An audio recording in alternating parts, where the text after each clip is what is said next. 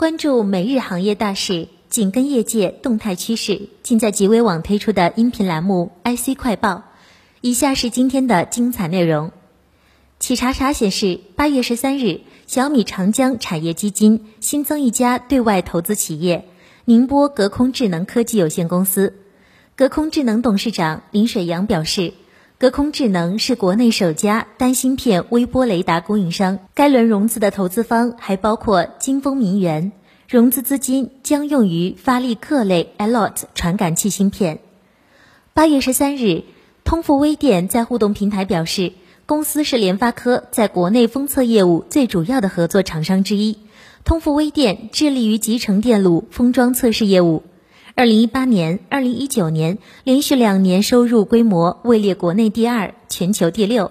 此外，针对网友华为海思要求封测设备要进行国产替代的问题。通富微电表示，国产替代大趋势下，公司会优先采购性价比高的国产设备。三星电子今日宣布，公司的 3D 封装技术已通过测试，将立即运用在七纳米、五纳米制程上。韩媒称，三星的 3D 封装技术命名为 X Cube，借助三星 TSV 技术，X Cube 在速度和功率方面实现了重大飞跃。能够满足 5G、人工智能、高性能计算、移动和可穿戴设备的严格性能要求。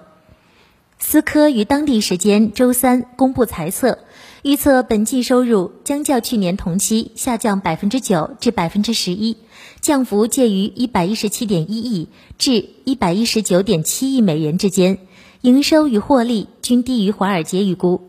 同时，该公司宣布，包括自愿提前退休计划和裁员在内的业务重组将于本季度开始，预计将确认约九亿美元的一次性支出。另外，该公司还计划未来几季折合成年率将削减十亿美元的支出。红海举行法说会，董事长刘扬伟预期第三季营收季增个位数，年减双位数。对于半导体领域，刘扬伟表示。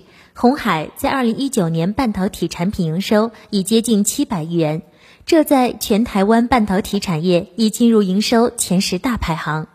红海半导体产品结构中，包含设备及制程服务占百分之四十七，IC 设计百分之三十四，IC 设计服务百分之三，其余为封测等各领域，等于已建构一个垂直整合的产业。以上就是今日热点新闻，欢迎大家收听。